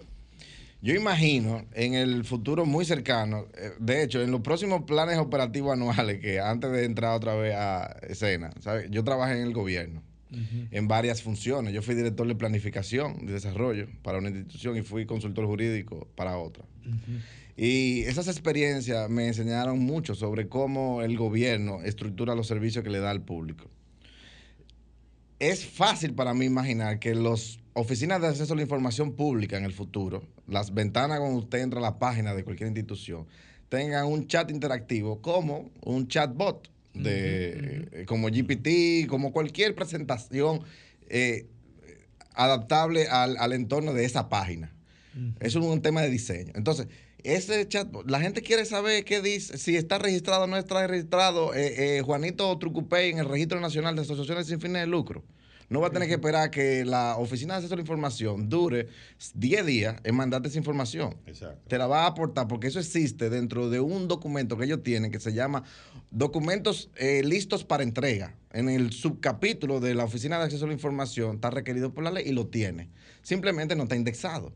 Simplemente no está accesible para un proceso, Eso es uno. Pero te voy a decir otro. El, la máxima autoridad de la institución quiere lanzar un proceso de compra y contrataciones dirigido a, resolver una necesidad que se le presentó en el último trimestre, porque el presidente le dijo, mira, yo necesito que las casas de, que se inundaron, hay que hacer las otras casas.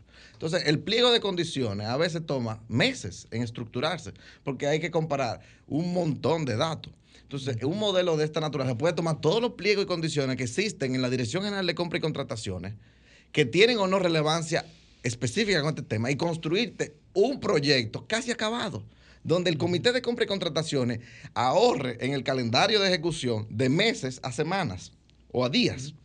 Vamos a poner otro ejemplo. La Dirección de Recursos Humanos necesita entender si un si un colaborador es de una u otra categoría, a los fines de cuando lo despide o cuando va a tomar vacaciones, generar la carta o generar el proceso administrativo interno o remitir un informe de rendimiento al Ministerio de Administración de la Presidencia. O identificar un sustituto o, cómo tú vas a cubrir la vacante o la necesidad. Tú puedes tener una base de datos de, esa persona o no.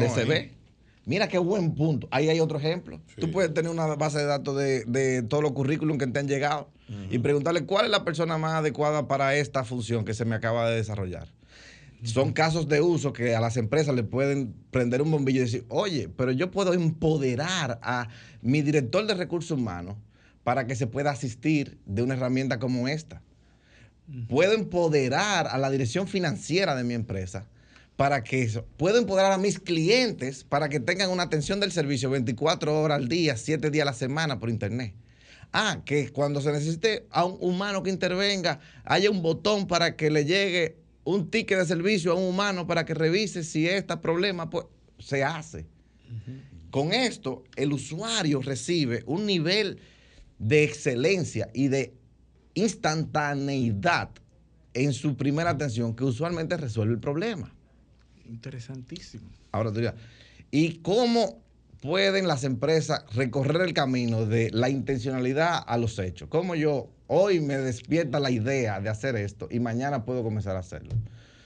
Yo le digo primero, súmense, eh, eh, vean lo que ha sido GPT Legal, entren en www.gptlegal.com.do y ahí van a encontrar información sobre el Laboratorio de Inteligencia Artificial Dominicano una iniciativa que yo estoy llamando a la gente a que se sume, para que en el seno de eso surjan las ideas y la gente comience a implementar estas soluciones.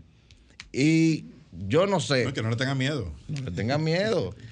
Sumamente interesante. De manera que las la- las iniciativas que cualquier compañía, cualquier institución del gobierno, cualquier empresa tengan en, en GPT, en un modelo, un, un LLM, ¿verdad? Que es un Large Language Model, ¿verdad? Pueden como si fuera tener un, un empleado que tiene 20 años en la empresa y usted le consulta y lo alimenta y le entrena con todos los datos de la empresa. Solamente tienen que contactar a Gilberto Gio entrando a la página, que él le, le asesora en la creación de y el uso de este tipo de modelos.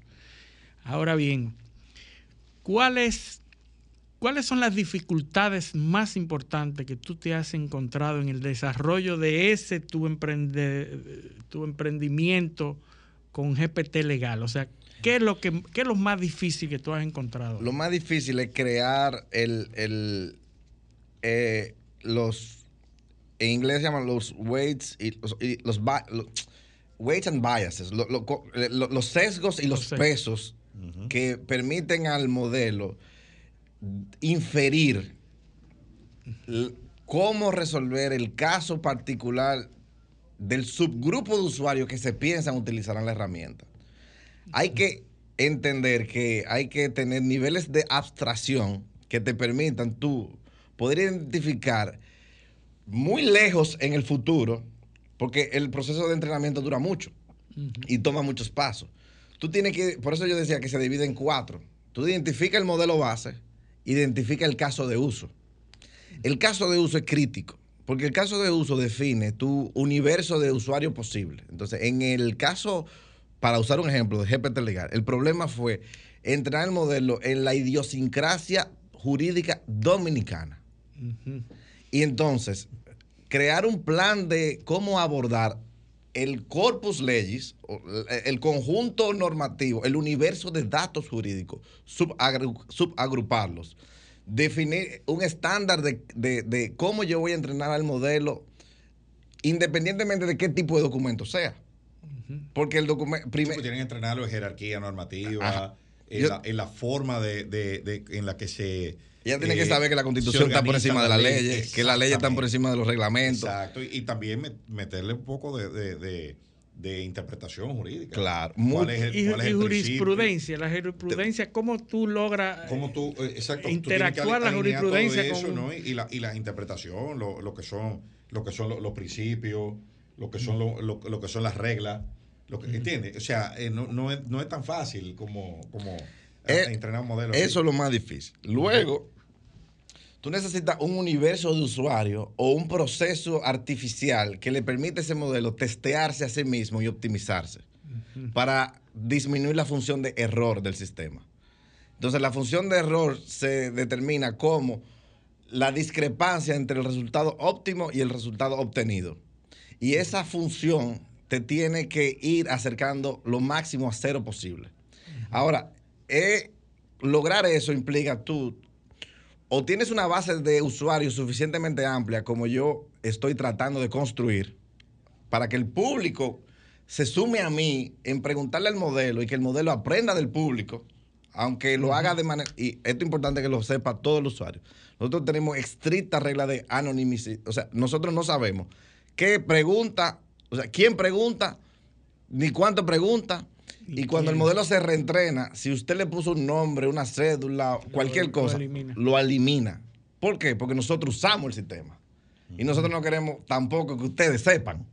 Entonces, como esto es un, como diría eh, el premio Nobel de Economía, el que se inventó el- la teoría de la teoría de juegos, un equilibrio, Nash, Sí, sí, un equilibrio. esto es un equilibrio de oponentes. Sí, sí. O sea, Y yo eso- como usuario que soy abogado, y yo sé que los abogados con los que yo también me enfrento lo usan, es mejor eh, la destrucción, eh, ¿cómo que se llama? Eh, la teoría de destrucción mutua asegurada. Mutual Destruction Assured, MDA. Entonces, ni usted va a encontrar nada en ese modelo que le pueda hacer saber nada sobre mí. Y por ende, yo nunca tampoco voy a poder encontrar nada en el modelo que sepa sobre usted. Sí, Eso es parte de un diseño previo que tú le pusiste. Y de mis suplidores. Porque ahora hay que entender cómo es- funciona arriba de todo esto el esquema de licencias comerciales.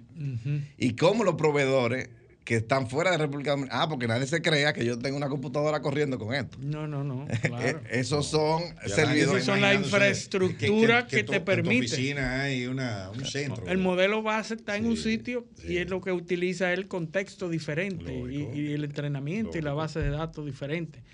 Ahora, ¿qué tan posible es que GPT Legal utilice las nuevas funcionalidades de voz y video que ya salieron en el, en el GPT-4?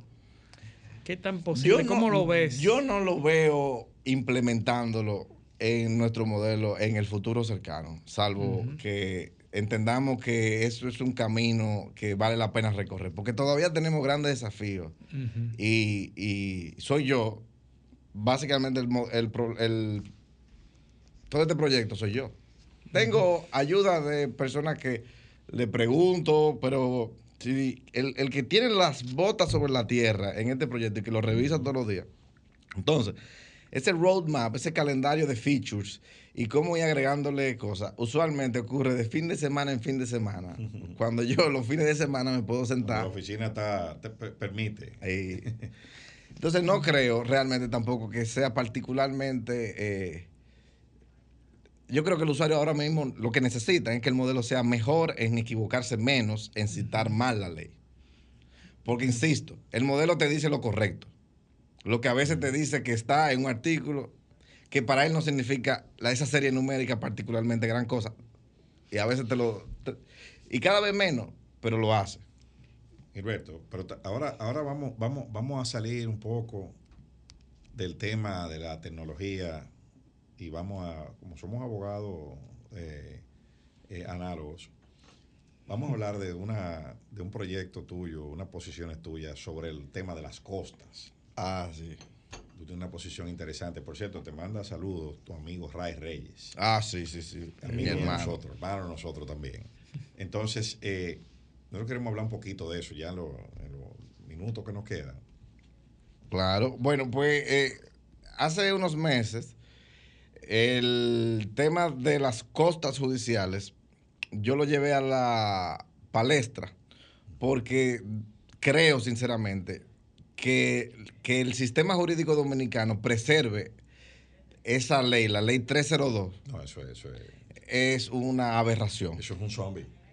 ¿Y ¿De qué se trata para los que no somos abogados? Se, Explíquenos eso. se trata de haber anclado en el pasado valores sobre los que te cuesta ir a la justicia con precio del año 66. Las implicaciones jurídicas son que el que demanda y pierde casi nunca paga nada. Pero el que se defiende No, y si- y si- de esa demanda, Y, y si paga, si paga, no paga nada, porque no es nada. Pagando, no paga nada. pero el que se defiende de la demanda paga a su abogado con precio de hoy. Sí. Si no, no Entonces- lo defienden. Entonces hay una simetría de gastos y costas que incentiva. Estamos hablando de una ley del año 1932, señores. No, no, era 302. La 302. La 302 del 64, del 65. Espérate, no, espérate, espérate. Eh. Sí, es verdad. ¿Qué sucede? Que desde el triunvirato, que fue modificada en el 88, pero no sustancialmente, Nada. lo- lo- los montos Nada, se quedaron igual. Absolutamente nada. El- la asimetría de costo en la estructura del proceso hace, en resumen, que no haya un análisis de riesgo-beneficio para el demandante, lo cual incentiva las demandas temerarias. Claro. 1964. Al que no le cuesta nada al demandante equivocarse. Te puede No, lanzar no, no 10 pasa demandas, perder 9. tú sumas todas las costas de las 9 y a lo mejor tú tienes que pagar 100 mil pesos en costa, entre todas. Pero si ganaste, No entonces el 30% de los honorarios. Entonces, tú tienes un sistema que no pone al precio real lo que llevar a la justicia un proceso a término significa. Porque nadie puede creer que para que un tribunal funcione es real que son 100 pesos lo que el abogado gasta en la audiencia.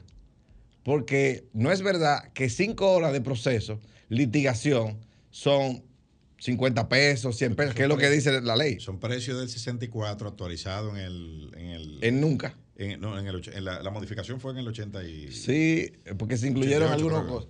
Una, una cosa, pero una, una cuestión, eh, la verdad es que Penoso eso. Entonces, eh, dice, ah, pero el público, ¿qué, le- ah, esos son los abogados que quieren ganar más dinero. ¿Y qué, qué es lo que.? No, lo que pasa es que la gente se queja de que el sistema judicial está lleno de casos y no avanzan los casos que sí son importantes. Bueno, hay razón. que- y hay que hay abogados de todos los tipos también. Porque hay de todo. No, porque no, no te cuesta nada lanzar cosas. Sí, ¿entiendes? La gente, te, te- si te pregunta, ah, eh, eh, vamos a ponerle un embargo retentivo a fulano, vamos a bloquear la cuenta. ¿Y qué es lo peor que puede pasar? Bueno, que se la levanten. Un referimiento. Ya. O sea, que tú Oye. lo puedes hacer para hacer la maldad. Ajá, porque, ah, bueno, no, si te condenan con 20 mil pesos, 30 mil pesos, como mucho. Entonces tú dices, Sí, pero te tira, en lo que tú lo levantas te tira un mes, porque en lo que te Perdiendo más que requerimiento, eh, va, eh, fallan y tú logras levantarlo. Y si no otro- te pusieron una demanda al fondo. Sí, no, exacto. Y, y al otro, no, y al otro día que tú lo levantas van y te ponen otro. Y no pasa nada. Y le piden al juez de referimiento la incompetencia por la- porque Otra hay un juez del fondo apoderado de lo Otra, principal. otra vez la misma vaina. O sea, eso, eso es una, una la de nunca acabar. Entonces, la dimensión económica de los, para resumir, yo creo que es inconstitucional la ley de honorario de abogado porque ancla en un precio no indexable valores que no son del tiempo presente. Yo pedí al Banco Central que me diera la certificación correspondiente de cuánto había variado el poder adquisitivo del peso desde el momento de emisión de esa ley hasta el presente. Y como el resultado, ya hoy lo olvidé, pero es en el orden de los miles de por cientos de devaluación. Estamos hablando de que un peso de aquella época es en el orden de los mil pesos y pico de los días de hoy. Y hace todo el sentido del mundo. Cuando uno hace la conversión, uno se da cuenta de que es la realidad. El problema es que ni el colegio de abogados ni la gente entiende por qué es importantísimo derogar esa ley. Y yo no estoy y lo- diciendo... lo- Y lo, lo que entienden es que, eh, como tú dijiste, que para los abogados ganar más dinero. Porque Pues, esa es la, la visión túnel. tú. Yo se lo maté con, al gallo en la funda con decía, elimínenla y díganle a la Suprema que lo regule. No pongan otra. No, no- no es que elijan mo- montos que yo les digo, mira, el monto de aquel No, año. o deja que los abogados lo hagan, lo hagan eh, sin, sin regulación. Mercado, mercado. No, tampoco digo eso. No, no, no, pero, pero pa- para, que, o sea, para, que, eh, para ver todas las posiciones. Yo le digo, al, a- a- dejen el curso de las cosas funcionar.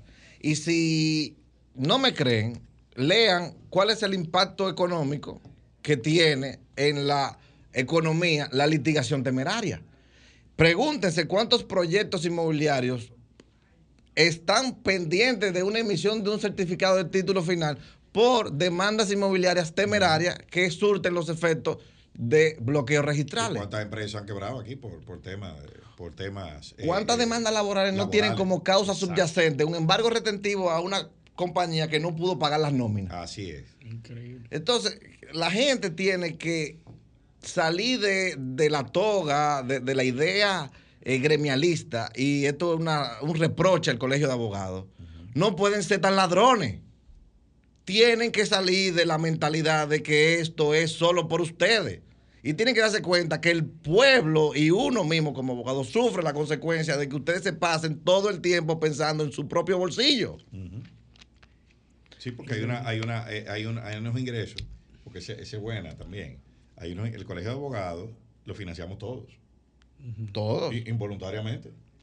Aquí, aquí hay unos impuestos los- a trámites jurídicos que van a, a engrosar la finanza del colegio de abogados que está en la picota pública por unos temas de los manejos, manejos irregulares de, los- de los fondos. Hay investigaciones incluso. Yo no sé si los del colegio de abogados viven de ejercer derecho, pero yo sí. Eh, yo, sea, No, yo, trabajo eh, derecho. No, el colegio de abogados es una estructura que tiene su nómina, y, eh, todo el mundo cobra por estar ahí, salarios, por, por, por hacer su labor. ¿tú ¿Entiendes? O sea, una, una cuestión eh, extrañísima que, reitero, financi- financiamos todo lo que hacemos trámites jurídicos, porque hay una serie de, de tasas y, e, e impuestos que tienen como finalidad financiar al colegio de abogados. Ahí vienen las elecciones del colegio de abogados. A los que son candidatos, que yo no soy. Yo no lo oigo hablando de nada de esto. No, Y ustedes se preguntan, pero, pero no es un tema ni nuevo. No es- ni nuevo es. Yo es un tema que hasta en otra nada. materia del derecho está resuelto, porque en el Código Laboral se habla de la indexación automática. Claro, en, el- en claro. en la modificación del Pero Código Procesal Penal, el 1015, está la indexación. todas las legislaciones moder- eh, mo- modernas tienen su mecanismo de, de- de- de indexación. O sea, ¿por qué esa no? ¿Y se puede someter ante el Tribunal Constitucional eso? Sí, yo mandé, eh, en una impugnación que yo hice de gasto y honorario, mandé un recurso de eh, revisión constitucional. Vamos a ver qué dice el constitucional de eso. Pero sí, habría que No, hacerle una, una- eh, una no, acción directa te- de es- es una- inconstitucionalidad. es- Exacto, es una ADI, porque si aún tú tengas ganancia de causa, no, no va a surtir el efecto, el efecto vinculante general, sino que va a ser para el caso. Está, pero bueno, algo es algo, porque hay un criterio ya. Eh, suelen montarse en ese criterio. Yo, yo no quisiera, el tema está súper interesante, pero dejar que se, fa- que se fuera Gilberto sin oír su opinión con respecto al futuro de las inteligencias artificiales Y la singularidad. y la y el derecho, ¿verdad? ¿Qué tan lejos está la humanidad de que los jueces sean inteligencias artificiales, los jueces de procesos legales, ya que conocen todo, no son parciales, tienen toda la información necesaria y se supone que van a ser justos en sentido general? ¿Qué te parece? eh, si es, es aplicable o no es aplicable.